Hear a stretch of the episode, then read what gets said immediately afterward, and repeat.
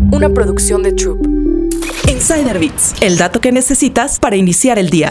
¿Te imaginas no poder tomar café en las mañanas? Ese escenario es cada vez más posible debido al cambio climático. Para que el café llegue de las plantaciones a tu taza, tiene que atravesar una serie de procesos que duran varios años y que requieren cierto clima. Por eso, dentro del gremio es famosa la frase café de altura, el clima de la buena bebida. El problema es que, con el alza de las temperaturas globales, el clima de las regiones cafetaleras está cambiando. De acuerdo con el Banco Interamericano de Desarrollo, esto reduciría a la mitad la superficie para cultivar café en 2050. En el municipio de Huatusco, en la Sierra Veracruzana, los efectos ya se sienten. Algunas fincas se han establecido más alto en la montaña para poder sembrar café de calidad. Sin embargo, la mayoría de los productores se mantienen en las zonas donde tradicionalmente han trabajado y se han adaptado para producir más con menos y así reducir sus pérdidas. Una planta de café puede dar frutos hasta los 12 años de edad. Sin embargo, en las localidades prefieren arrancarlas a los 7 años, cuando la producción empieza a decaer. Esto acorta el ciclo de las matas y pone presión en los agricultores. Huatusco, además, es la zona del país en la que más café se produce. Cafenio y Andati, dos marcas que trabajan con productores locales, han establecido programas para apoyar a las comunidades y desarrollar círculos virtuosos que frenen el impacto